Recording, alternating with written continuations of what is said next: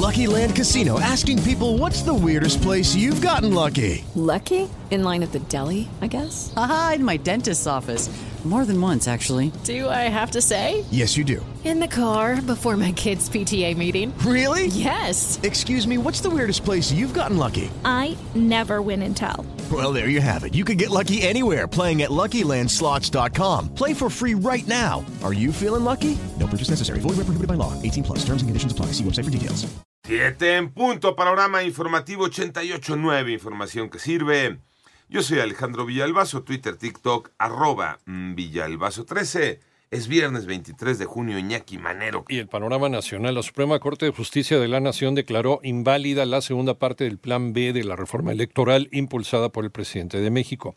Por otra parte, el colectivo de Madres Buscadoras de Jalisco localizó una mano humana en el interior de una olla de pozole abandonada en la colonia San Juan Ay, de Ocotán, qué en Zapopan. Sí, no, no, está de... Esta historia de terror, ¿va? De la mano peluda, bueno.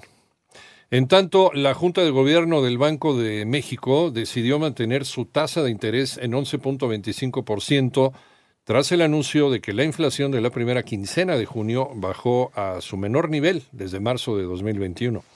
Y el grupo de investigadores expertos independientes que ha investigado el caso Ayotzinapa desde 2015 en México se va definitivamente del país ante los continuos desencuentros con la Secretaría de la Defensa. Esto reveló el diario El País.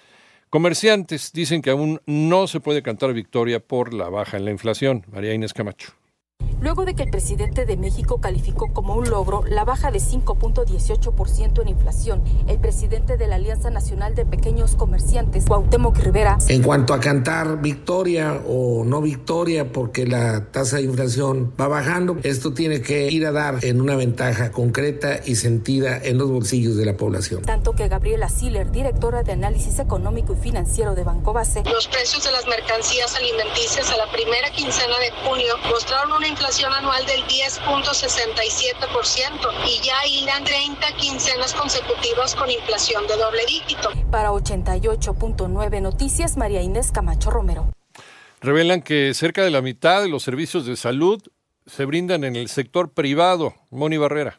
El 24.6% de la población informó haber tenido una necesidad de salud en los últimos tres meses de la realización de la encuesta nacional de salud y nutrición, es decir, de octubre a diciembre de 2022. De estos, 51.2% recibió atención en servicios públicos y 48.8% en servicios privados. El sector privado atiende casi la mitad de las necesidades de salud, mucho más todos los eventos agudos infecciosos que representan como la mitad de las necesidades reportadas. Ahí usan el sector privado. Así lo dijo Aranza Colchero, especialista del Instituto Nacional de Salud Pública en 88.9 Noticias, Mónica Barrera.